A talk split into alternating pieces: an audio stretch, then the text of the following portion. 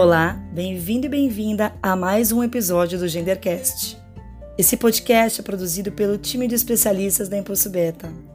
Se você também acredita que promover mais diversidade no mundo e nas empresas não é só a coisa certa a fazer, mas o caminho mais inteligente, esse podcast é para você. O tema dessa nossa primeira temporada é diversidade e inclusão em tempos de isolamento. Meu nome é Renata Moraes e eu sou fundadora da Impulso Beta. Esse episódio do Gendercast é literalmente um bate-papo. Esse podcast está sendo gravado no mês de maio, mês das mães, e a gente quis trazer para cá uma discussão que tem sido frequente nesse momento de pandemia e isolamento, que é a rotina de mães empreendedoras, empresárias. Para isso, eu e minha sócia, Andréia, viemos compartilhar um pouco dos bastidores da nossa vida. Nós duas somos mulheres com filhos pequenos gerindo uma empresa jovem em meio a um turbilhão de desafios pessoais e de negócios. Então eu te convido nesses próximos minutos a sentar aqui ao nosso lado e participar dessa troca de perspectivas e emoções, fortes emoções. A gente fala sobre os percalços que surgiram na empresa e como a gente está lidando com eles, sobre a rotina de cuidados da família e sobre como a gente está tentando preservar um pouco a saúde mental para lidar melhor com esse cenário de filme que a gente está vivendo. Vamos lá. Deia, começando contigo. Compartilha com a gente o que, que mudou na rotina da sua família, na tua rotina, com essa situação toda gerada pelo coronavírus. Poxa, Rê, assim como da maioria das pessoas, mudou radicalmente, né? Uh, nós duas temos um contexto familiar bem parecido. Como você sabe, tenho as duas pequenas, a Júlia e a Bruna que exige uma atenção integral, né, pela idade delas. A mais velha uh, já tem uma certa independência, mas ainda demanda atenção, né? Uh, eu e meu marido, nós redesenhamos os nossos horários para tentar manter a rotina delas bem próxima ao que era o antigo normal, uh, principalmente pensando na escola, porque a mais velha tem uma rotina bem, bem forte aí em relação à escola, então a gente tem, tenta fazer com que todos os dias uh, o fluxo, a rotina da escola seja no período da manhã, que é o período em que elas frequentam, né? Uh, em períodos pré-Covid. Estamos os dois de home office, mas o Fábio, meu marido, uh, ele ainda precisa ir para o escritório uma ou duas vezes por semana. Então, não tem jeito. A gente faz um planejamento, mas que assim é meio que diário porque cada dia é um dia, né? Então a gente brinca, o que, que é se fazer home office com filhos? Basicamente é resiliência, né? Aqui é uma maratona diária, Rê.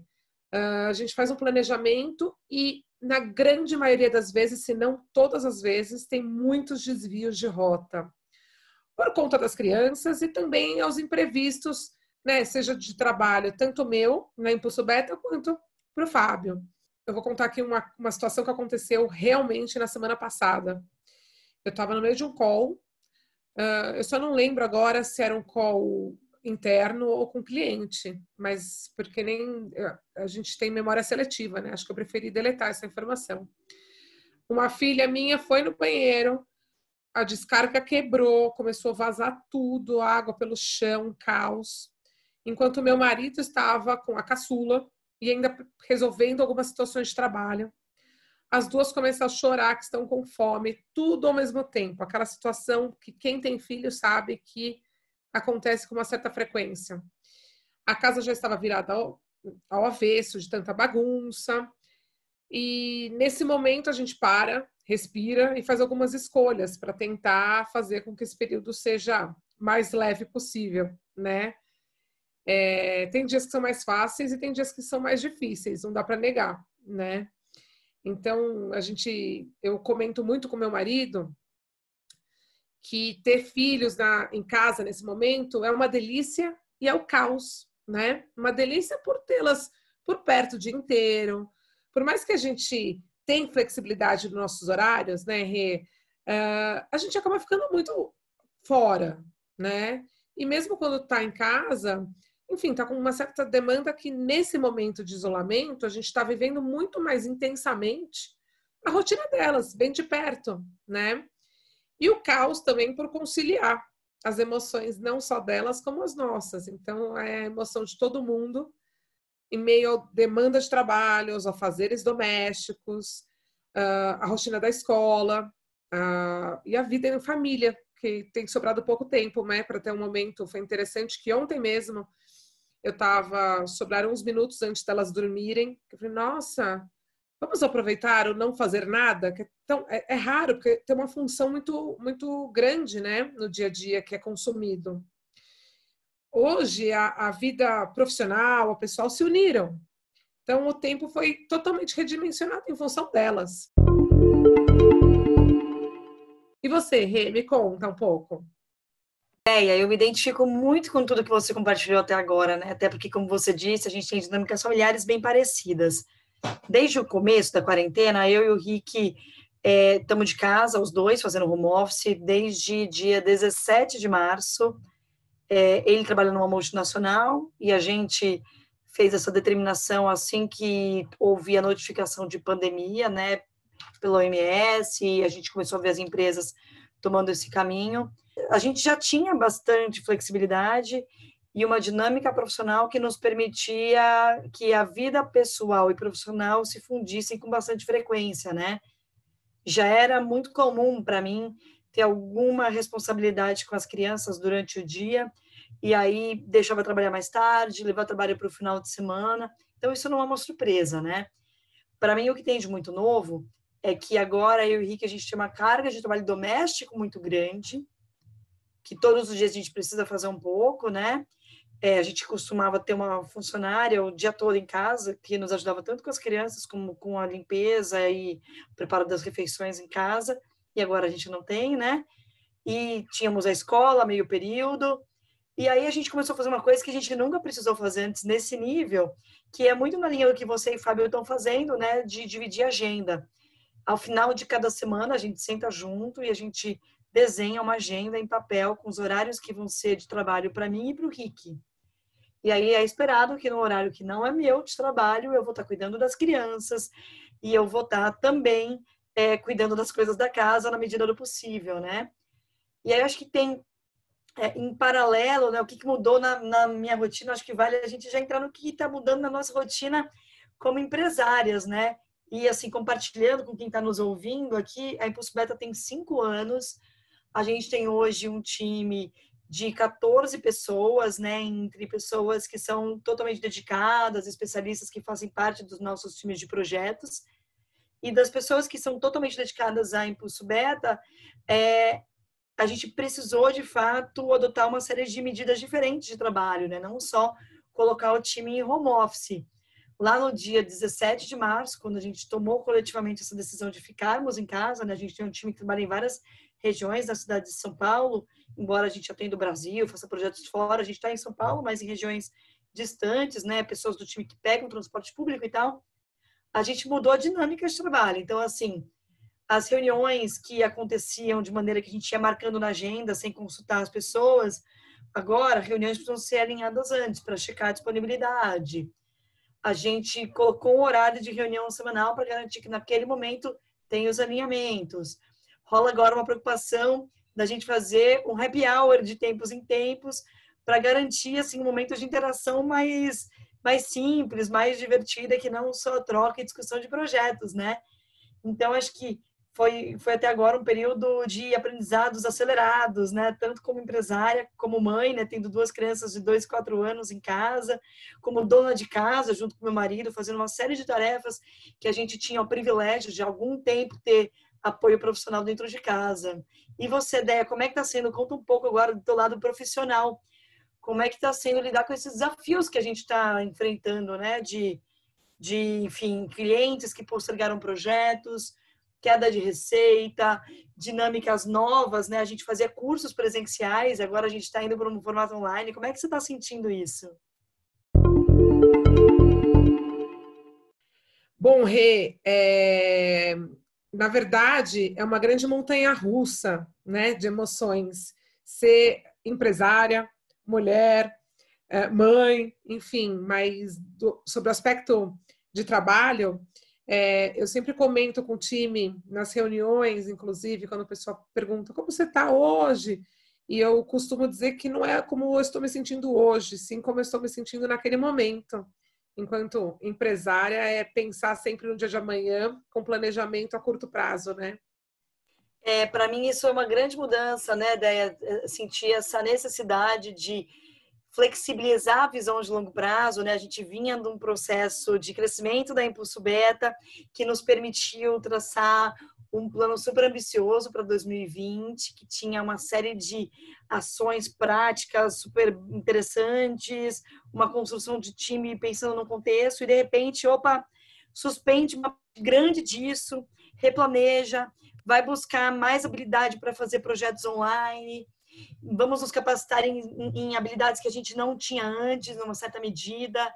É, vamos apoiar os nossos clientes e parceiros nos desafios de diversidade que eles estão tendo, que são diferentes do que eles tinham antes, né? Antes a conversa toda de diversidade, ela era muito focada nos eixos de diversidade, né? Nos grupos que precisavam ser incluídos dentro da, das empresas, né? Pessoas negras, pessoas com deficiência, mulheres em posições de gestão. E hoje eu sinto muito que essa conversa de diversidade ganhou novas lentes, né? Fala-se mais até de inclusão do que de diversidade. Como é que a gente pode preparar os líderes para que eles consigam ser mais inclusivos e acolhedores com seus times que passam por desafios diversos diante desse cenário? Como é que a gente prepara as mulheres profissionais para conseguirem é, enxergar a desigualdade de gênero e construir relações equilibradas, porque se elas não fizerem isso, né, as pesquisas é, as pesquisas e especialistas sérios de equidade de gênero já têm apontado que existe um risco grande de a gente ter uma debandada de mulheres no mercado de trabalho, porque não só no Brasil, mas no mundo todo a gente tem uma disparidade de remuneração que faz com que muitas vezes dentro de casa, na hora de tomar a decisão de qual carreira priorizar, a carreira priorizada é a carreira do homem num relacionamento heterossexual, né, heteroafetivo. E aí eu acho que Além disso, tem todas as crenças de que quem deveria estar fazendo homeschooling, cuidando da casa é a mulher, porque ela vai saber fazer isso melhor, né? E aí tem o casal em home office em casa, mas no fim das contas, o home office de muitos homens é home office mesmo, eles passam o dia, o dia dentro do escritório, e das mulheres é home office, homeschooling, cuidar da casa. Então, acho que o papel da Impulso Beta também está tendo novos contornos, a gente está nesse super desafio de entender quais são as nossas propostas de valor, né? E para mim, pessoalmente, como, como empreendedora, é, esse é o momento mais desafiador desses cinco anos, porque nunca a velocidade de mudança exigida foi tão rápida e a gente está sendo testado em muitos fundamentos do que é um negócio, né? A maneira como a gente faz os projetos com os clientes, a maneira como a gente toca o time no modelo 100% à distância, como é que a gente pensa no curto prazo, né, na receita desse mês e não no ano todo, né? E, e, e junto com isso, de uma maneira que para mim e para você nunca foram assim a nossa rotina de trabalho, né? De dificuldade de fazer trabalho de profundidade, de ter qualidade na hora de pensar sobre o trabalho, porque você está sendo interrompida pelas crianças, porque você está pressionada pelo tempo, porque falta meia hora para acabar o seu tempo, porque já vai da hora do marido trabalhar e ele que tem um call e quando der horário é inegociável, porque ele também tem as responsabilidades dele. Então, acho que muitas pessoas devem enfrentar, enfrentar um momento que a gente está passando aqui, né, de estar tá vivendo um momento desafiador profissionalmente, justo no momento em que a nossa qualidade de pensamento, de tomada de decisão está sendo testada, né? Verdade, Rê. São muitas reflexões e, e, e muitos clientes nos pedindo para falarem, para ouvir um pouco, porque é uma troca que está sendo um aprendizado de todos os lados. Nós com nossa expertise das questões de gênero e eles com as dores. Então, é, essa troca, é, dessa fusão, inclusive, entre os desafios da equidade de gênero, tanto nas empresas quanto que estão todos passando uh, em suas casas, se, se fundiram né, esses desafios. E nessa conversa com o mercado, é isso. Muitos, muitos clientes, né, a gente tem conversado, que tem trazido essas discussões, uh, essas dificuldades, essas dores, não somente nesse ambiente uh, para lidar corporativo, como em suas vidas pessoais. Total, Deia. É muito interessante isso, né? Porque essa fusão de vida profissional e pessoal está acontecendo com os nossos clientes e a gente sente no dia a dia, né? Falando aqui de coisas curiosas que aconteceram com a gente até agora. Para mim, é, profissionalmente, tem sido muito interessante ver como as interrupções em casa por conta de filhos estão sendo o novo normal mesmo. Então, eu já fiz reunião com cliente próxima, cliente que é amiga, em que estava a filha dela sentada no colo e meu filho pequeno, Tomzinho, no meu colo também, cada uma com o filho discutindo questões super estratégicas e de projeto e tal, né? É, por outro lado, e dentro de casa, a gente vivenciou esses dias uma situação super atípica, que é o Biel, meu filho mais velho, fez quatro aninhos, ele estava super animado com a festa, a mesa, a gente faz todo um processo aqui em casa de contagem regressiva para o aniversário, já tinha data para a festinha da família e tal. A gente cancelou isso e virou um aniversário em casa, e aí a gente teve que, enfim, criar uma dinâmica, porque ele tem grandes expectativas já com o aniversário, né? Vamos fazer a caça ao presente, vai ter o, o café da manhã de aniversário, e aí ele vai escolher o almoço, e aí à noite tem é, a transmissão com a família toda para dar parabéns.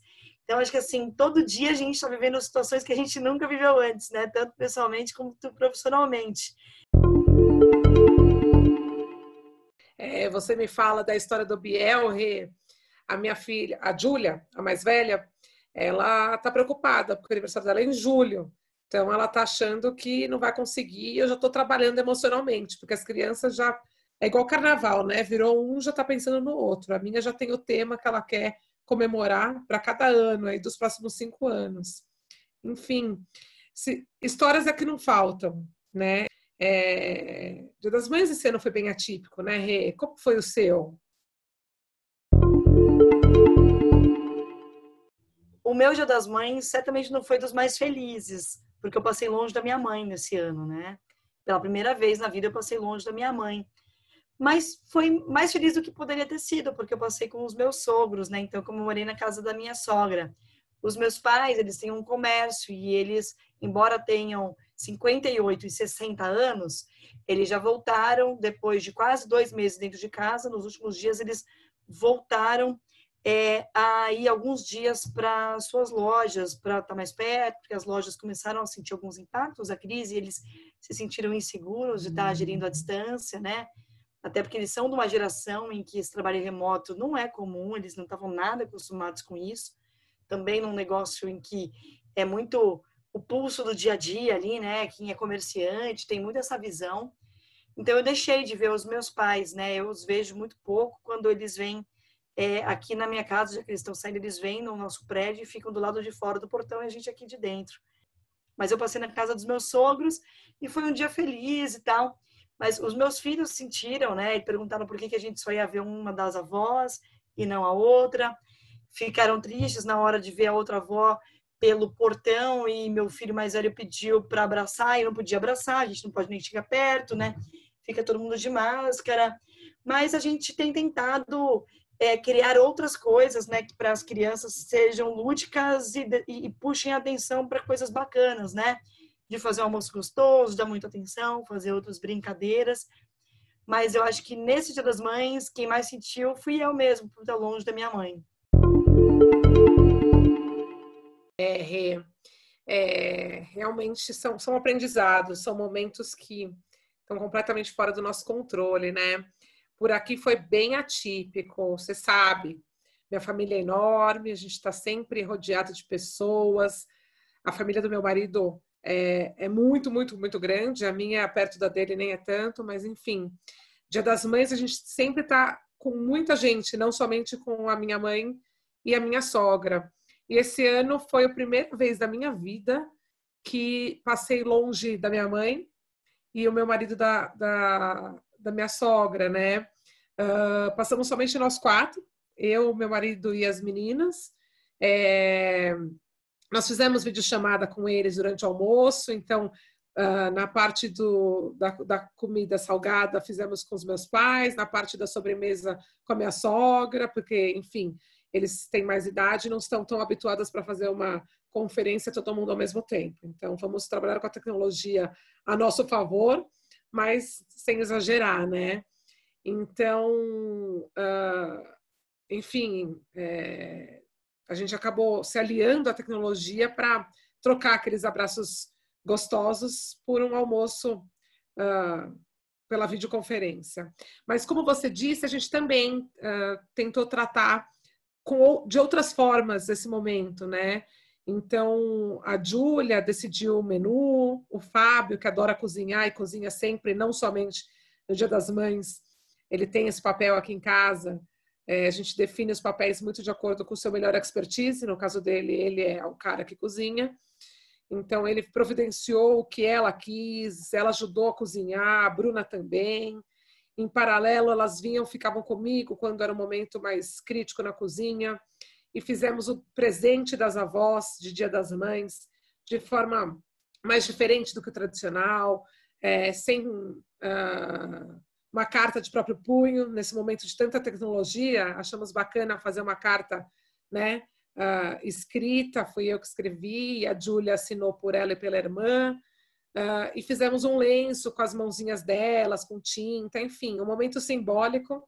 Era com os materiais que tinha em casa, então é o que deu. Foi interessante que a gente fez esse lenço e precisa costurar nas bordas. A gente deu essa função para cada uma das mães. Falou: olha, era o que tinha para dar de presente. Embrulhamos, deixamos na porta delas e fizemos essa surpresa. São pequenos gestos que, que dizem mais do que palavras e acabou sendo diferente, mas demos um gostinho especial mesmo assim. Deia, enquanto a gente conversa aqui sobre nosso Dia das Mães, né, me veio uma lembrança tão boa de como a gente na Impulso Beta, o ano passado fez um projeto super bacana, né? A gente, para quem está nos ouvindo aqui, a gente rodou uma pesquisa com mulheres mães de diferentes perfis profissionais, todas mulheres profissionais, mas mulheres que atuavam em diferentes segmentos, filhos de diferentes idades, de diferentes regiões do Brasil, tinha até mulheres de fora do Brasil respondendo, né? Brasileiras que moravam em outros lugares. E a gente falou sobre as barreiras, né, para seguir uma carreira sendo mãe, conciliando os dois papéis numa sociedade que ainda acha que ser mãe é uma coisa limitadora, né? A gente sabe que não é, mas é, tem uma série de crenças que nos traz tantos obstáculos adicionais na carreira. E fico pensando como essa é uma data importante para a Impulso Beta, né? Uma data que a gente faz uma série de ações nas empresas, porque é um gancho interessante de discutir equidade de gênero, né? A parte da, da, do cuidado com os filhos. E nesse ano, a gente passou o Dia das Mães com a Impulso Beta numa situação totalmente diferente. E eu queria compartilhar aqui como tem sido para mim minhas emoções e como eu tenho sentido, né, esse baque que é ser empresária, empreendedora, passando por isso, né? Quero te ouvir também o que foi mais difícil para você até agora, né? Para mim, no dia 14 de março, foi o grande baque, porque foi dia 14, não, dia 13, era uma sexta-feira, sexta-feira 13. Foi o dia em que a gente começou a receber uma série de ligações de clientes, de projetos de diferentes portes, uma série de ações que ainda ia acontecer em março. Março para Impulso Beta, né, dado que a gente trabalha com equidade de gênero, é um mês muito importante, em que a gente faz uma série de ações de comemoração ao Dia Internacional da Mulher. E a gente tinha muita coisa marcada para a segunda quinzena. Nesse dia, a gente recebeu uma série de ligações cancelando projeto atrás de projeto. E aí a gente passou naquele final de semana pensando: meu Deus, será que realmente esse impacto está chegando e vai ser desse tamanho? Aí na semana seguinte, a gente coloca o time todo, né, de home office, a gente também. E aí os cancelamentos e suspensões só vão seguindo, né? Eu acho que aquele momento para mim foi um barco muito grande de não saber se a gente tão rapidamente já ia parar a operação porque ninguém queria mais é, trabalhar o tema de diversidade, talvez não queria fazer treinamentos. E eu, eu vivi naqueles primeiros dias do nosso isolamento pessoal, na né, segunda quinzena de março, uma ansiedade sobre a manutenção desse tema de diversidade, de equidade de gênero na pauta das empresas, né? Será que as empresas iam seguir trabalhando esse assunto, uma vez que agora parece que estamos enfrentando, enfrentando desafios que são mais de vida ou morte, né? Do que pensar na situação de inclusão do time, né? Uma vez que a gente tem um número de desempregados que não para de aumentar, temos aí centenas de pessoas morrendo todos os dias já agora, né? Depois de dois meses dessa data. E aí, felizmente, a gente sentiu que não, né? é, hoje, no momento em que a gente grava esse podcast, dia, é, dia 18 de maio, fazem dois meses quase, né, quase exatamente 60 dias depois que a gente entrou no nosso isolamento, na né, Impulso Beta, sinto que para as empresas que tinham esse tema como estratégico, isso segue em pauta, só que tem uma questão financeira que mesmo nessas empresas, e muitas delas precisa ser gerenciada, então o porte, o investimento dos projetos em alguns lugares diminuiu, a maneira de fazer esses projetos também precisou ser alterada, mas eu estou sentindo nesse momento, depois de dois meses, um certo fôlego. É, mas a gente está passando por outros tipos de desafios e, e, e, decisões dolorosas também, né, Deia? Queria que você compartilhasse aí outros momentos bem difíceis que a gente tem passado na Impulso Beta como empreendedora. Acho que isso é bem rico para quem tem um negócio, para quem é empreendedora ou para quem quer saber mais do que está acontecendo na vida dos pequenos e médios negócios desse país.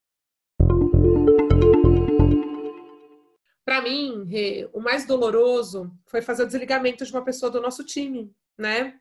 A gente não tinha intenção, pretensão de diminuir o time por conta do cenário, mas uma coisa é querer, outra coisa é poder. Então, fazendo as contas, a gente não ia conseguir fechar essa equação né, uh, no braço de atração employer branding com recorte de gênero. Então, infelizmente, a gente teve que adiar alguns planos referente à parte de atração, a conferência Conecta, que uh, é a conferência que une, né, conecta aí mulheres talentosas a ambientes mais masculinos. Enfim, a gente teve uma, uma demanda uh, muitas empresas interessadas, mas calhou de ser bem no meio dessa pandemia. Então, o desvio do planejamento, o desvio de rota foi essencial, mas com triste uh, repercussão, infelizmente. Para mim, esse foi o ponto uh, mais doloroso nesse momento. É, poxa, nem fale, né? Eu acho que para quem está ouvindo a gente aqui, que é empreendedor, quando essa situação começou, a gente não sabia quanto ia demorar, né? Então a gente fez uma série de desenhos e uhum. compromissos e olhou o caixa. Eu acho que para quem é empreendedor que está passando por esse momento, todo mundo hoje está fazendo uma gestão de caixa na unha, né? Para que para que a gente tenha condições de sobreviver e conseguir pagar as contas, enquanto a maior parte das empresas estão de fato amargando uma série de impactos financeiros. E quando tudo tudo começa e você não sabe o tamanho do impacto, é óbvio que é, a gente de maneira alguma queria fazer parte aí do número de empresas que está contribuindo aí para o impacto negativo na, na, vida das pessoas, de desemprego. Fizemos todo um esforço aí de manutenção de todos os benefícios, de apoio adicional para que as pessoas conseguissem passar bem nesse momento. Mas é, é bem triste quando a gente sente que a gente não está imune e que, sim, a gente precisa abrir mão de uma pessoa tão importante do time, né? E quando isso não é por desempenho. Então, é, é, é quando a gente se vê tão vulnerável, tão humana, que inclusive para mim, quando você se propõe a empreender uma coisa desafiadora, muitas vezes você desafia a lógica do ser vulnerável humano, né? Que é, não, vai ser possível, vou fazer coisas que nunca foram feitas antes e vou crescer numa taxa que não é tão comum, mas a gente vai trabalhar e vai ser possível. E aí eu acho que quando você tem um time de alta performance como o nosso, que se propõe a metas ambiciosas e de maneira frequente supera essas metas, é muito atípico que a gente está vivendo hoje, que é muitas vezes não atingir as coisas que a gente se propõe, porque tem uma parte do imponderável, fora de controle, que a gente nunca viveu nessa medida, né? Poxa, Rê, quantas coisas vivemos aí nesses últimos tempos, né? é, situações chatas, outras uh, mais desafiadoras, enfim, falamos um montão aqui. O que, que você tem para falar para as pessoas que estão nos ouvindo aqui no Gendercast sobre que você tem lido, tem refletido, todas as questões como um todo, para algumas dicas rápidas aqui para superar e passar por mais essa situação, que sabe Deus quanto tempo vai demorar. Olha, Deia, não estou na posição hoje de dar muitas dicas, não, mas vou compartilhar um pouco das reflexões né, que eu tenho feito. É, eu acho que em vários momentos da vida a gente se coloca barra alta para o nosso desempenho nos diferentes papéis, né? E eu sou essa pessoa, né, que me dou umas chibatadas quando eu acho que não estou fazendo o maior nível de esforço, que me sinto muito mal quando sinto que estou frustrando as expectativas das pessoas ou o ideal que eu tenho, né? Então, por exemplo, nesse momento, é, meus filhos estão zero fazendo homeschooling. A escola tem dois encontros por semana e meus filhos não gostaram. Então, tipo, toda semana eu pergunto: e aí, vocês querem encontrar os amiguinhos? E aí o pequeno não entende nada, e a gente então nunca fez com ele. E o maiorzinho fala: não, eu nem gosto de ver os amigos na câmera, já cansei de tanto computador. Eu quero ver só quando for na escola. Então, abandonei esse papel, sabe? É, tem um quê de se permitir viver as emoções que a gente está vivendo, né? E as emoções aqui, agora, como você mesmo falou na conversa, elas oscilam, né? E tem dias que são menos produtivos. E eu nunca me permito isso, ter menos produtividade. Eu nunca me permito ter um dia que eu tô menos focada. E agora chegou um momento que tem, tem eu cheguei num limite, em alguns momentos que não é sobre me permitir. Eu não tô conseguindo, né? Manter, por mais que eu me esforce. Eu tô me aceitando, assim. E aí tem uma coisa bacana que a gente fala muito, sobre felicidade, quando a gente faz nossos cursos de autoconhecimento, nas trilhas de desenvolvimento para mulheres, na né, Impulso Beta, que eu acho que é bem aplicável aqui, né? A gente discute dentro do tema de propósito felicidade. E tem um pesquisador que é super reconhecido nos estudos de felicidade, que é o Martin Seligman, que traz aí uma teoria baseada numa série de estudos que não é original dele isso, de que a nossa felicidade tem três componentes. Um desses componentes é genético, né? O nível de felicidade que a gente vai ser capaz de experienciar na vida, em parte, infelizmente, nos foi passado pelos nossos pais, porque tem um componente aí hormonal mesmo. A felicidade é uma experiência baseada no nosso equilíbrio hormonal. E se a gente vem de um lar que nossos pais e até as pessoas que nos criaram tinham depressão ou não eram tão felizes, a nossa inclinação é de ser um pouco menos felizes por isso. Tem uma outra parte da felicidade que é a situação em que a gente vive, né? Que é eu, por exemplo, vivo hoje num apartamento em que eu tenho muito conforto para passar por esse momento, enquanto uma série de pessoas estão aí dividindo uma casa em condições precárias com oito pessoas. Então, tem aí a situação, né? Eu tenho elementos que me proporcionam mais felicidade essas duas partes da felicidade estão meio que fora do nosso controle, né? Nem sempre a gente consegue nem influenciar as condições da nossa vida. E nesse momento, as condições do nosso estilo de trabalho e da nossa educação com os filhos sofrem uma série de restrições. Mas tem uma parte componente, mas tem uma parte relevante que é a maneira como a gente lida com as situações que a vida nos apresenta. E essa parte é cerca de 50% da nossa felicidade, que é independente da minha inclinação para ser mais ou menos feliz por conta de genética, ou da situação que eu tenho hoje na minha vida, eu posso fazer escolhas. E isso para mim tem sido um esforço cotidiano, que é, é quando eu olho para o lado minha casa está um caos e eu falo, meu Deus, eu tô puta e eu devia surtar.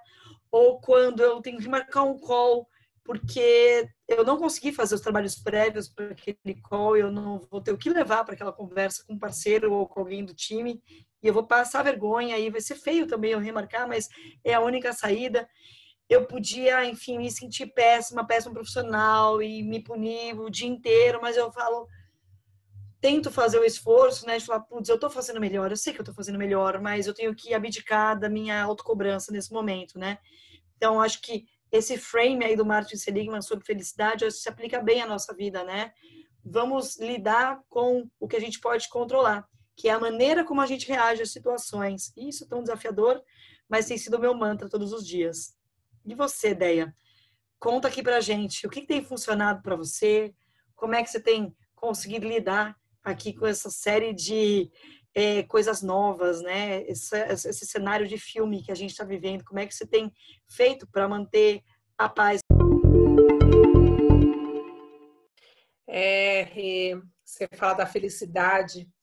E uma vez, faz muitos anos atrás, é, um senhor, que eu não sei o nome, cruzei numa viagem muito fofo. Ele não lembro o contexto, mas enfim, ele, ele veio com aquela sabedoria de, dos mais velhos de que, olha, menina, não existe felicidade. E eu, no auge dos meus, sei lá, na minha adolescência, não lembro a minha idade, mas era bem uns 12, 13 anos. Como assim não existe felicidade?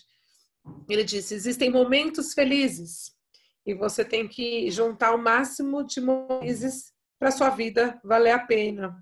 E aquilo me marcou bastante. Agora você falando da felicidade, é... me lembrei daquela cena, exatamente daquela cena. Foi só um, um momento aqui de reflexão. E que é isso, eu acho que essa fala dele de momentos felizes é o que a gente tem que fazer é, nesse momento tão, tão desafiador e caótico que a gente vive, né? Um dia de cada vez. Então, como eu disse uh, no começo, estamos vivendo uma avalanche de emoções, uma montanha russa. Então, é, é um dia de cada vez, é uma hora de cada vez. Eu tenho tentado refletir de forma bem consciente os momentos que eu estou mais ansiosa, mais tenso, mais brava. Eu estava conversando muito com meu marido esses últimos dias, que às vezes a gente tem extrapolado com as meninas a hora da nossa ansiedade, a gente precisa conseguir esse equilíbrio. Então, eu tô, estou tô tentando fazer com que seja mais leve, né? Não vai ser leve, porque não está sendo leve, mas que seja um pouco mais leve e isso depende da gente é, permitir, né? É o que você disse, é nos permitirmos com aquilo que nós temos. Pronto, né? Se eu vou sofrer porque eu não posso sair de casa, a gente não tem outra opção. É isso e pronto, né? Mas não é ser a pessoa, ah, vou aceitar sem contestar. Não, é entender o que faz sentido para gente e levar isso de forma mais leve. Então, Uh, eu tenho tido na minha rotina como um todo a, a minha a, a Júlia com homeschooling. Eu, eu sou mais Caxias, eu gosto de fazer diferente de você que falou, ah, não estou fazendo. Aqui a gente está fazendo, até porque na idade dela eu acho que é importante manter. Ela está no começo da alfabetização, enfim. Estou é, sendo bem Caxias nesse aspecto, mas em todos os outros, inclusive emocional, tenho encontrado algumas formas de dar uma aliviada. Então, eu já entendi nesses 60 dias que duas coisas são essenciais para o meu dia render mais. Uma é atividade física, e eu faço aqui, dentro de casa, com minha filha pulando em cima de mim, com, enfim, com o telefone tocando, o marido em call. Tiro meia horinha por dia, não mais que isso, para fazer uma atividade para começar o dia bem. Né? Não é todo dia que eu, todos os dias que eu consigo, mas quase todos os dias eu tenho me policiado para fazer, porque eu sinto nitidamente a diferença do meu dia quando eu faço. E outra coisa que eu comecei a fazer, que eu nunca imaginei na minha vida, foi meditação. Eu sou uma pessoa super elétrica, super agitada, e estou fazendo a meditação guiada, não todos os dias também, porque, enfim, é aquilo. Não dá para a gente querer a perfeição o tempo todo, né? Então, enfim, são pequenas atitudes que têm funcionado. Talvez na semana que vem sejam outras situações que ajudem, mas são algumas provocações para quem estiver nos ouvindo pensar se caberia no espaço de cada um dessas pessoas. Outra coisa que relaxa muito é poder fazer uma conversa boa como essa, né? É verdade, é verdade. Ideia foi uma delícia, foi muito gostoso. Super obrigada.